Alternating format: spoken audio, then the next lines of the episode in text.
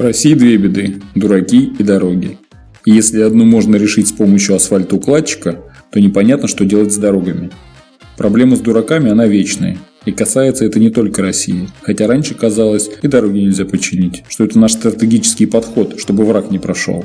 Этот подкаст решил сделать о стране, в которой живем мы и живете вы. Самые актуальные новости регионов с вашими комментариями. Есть ли жизнь за МКАДом и кто эти люди?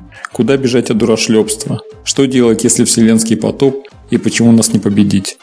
Я, как всегда, постараюсь быть краток. Ну что, готовы слушать?